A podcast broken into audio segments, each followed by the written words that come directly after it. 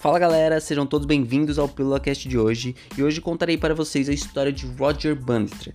Quem é esse Dan? É um atleta da época de 1950 que mostrou para o mundo que o impossível só é impossível até que alguém vai lá e faz. O que isso significa, Dan? Significa que naquela época nenhum ser humano conseguia correr uma milha, 1.6 km, abaixo de 4 minutos.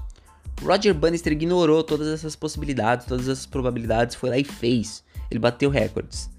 Ele correu uma milha abaixo de 4 minutos. Ele correu uma milha em 3,59 segundos. Mostrando para todo mundo que o impossível era sim possível. Com isso, ele abriu a porteira da perspectiva do impossível, fazendo com que vários corredores na sequência fizessem tempos até melhores que os dele. Mas o que eu quero mostrar para vocês aqui é que existem duas possibilidades. A primeira possibilidade é que você pode fazer tudo aquilo que alguém já fez.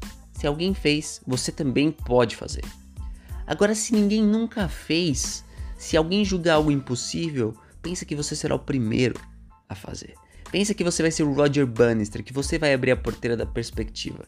E com isso eu deixo aqui o nosso Pílula Cast do dia de hoje. Eu espero que você seja o próximo Roger Bannister. Grande abraço, fui!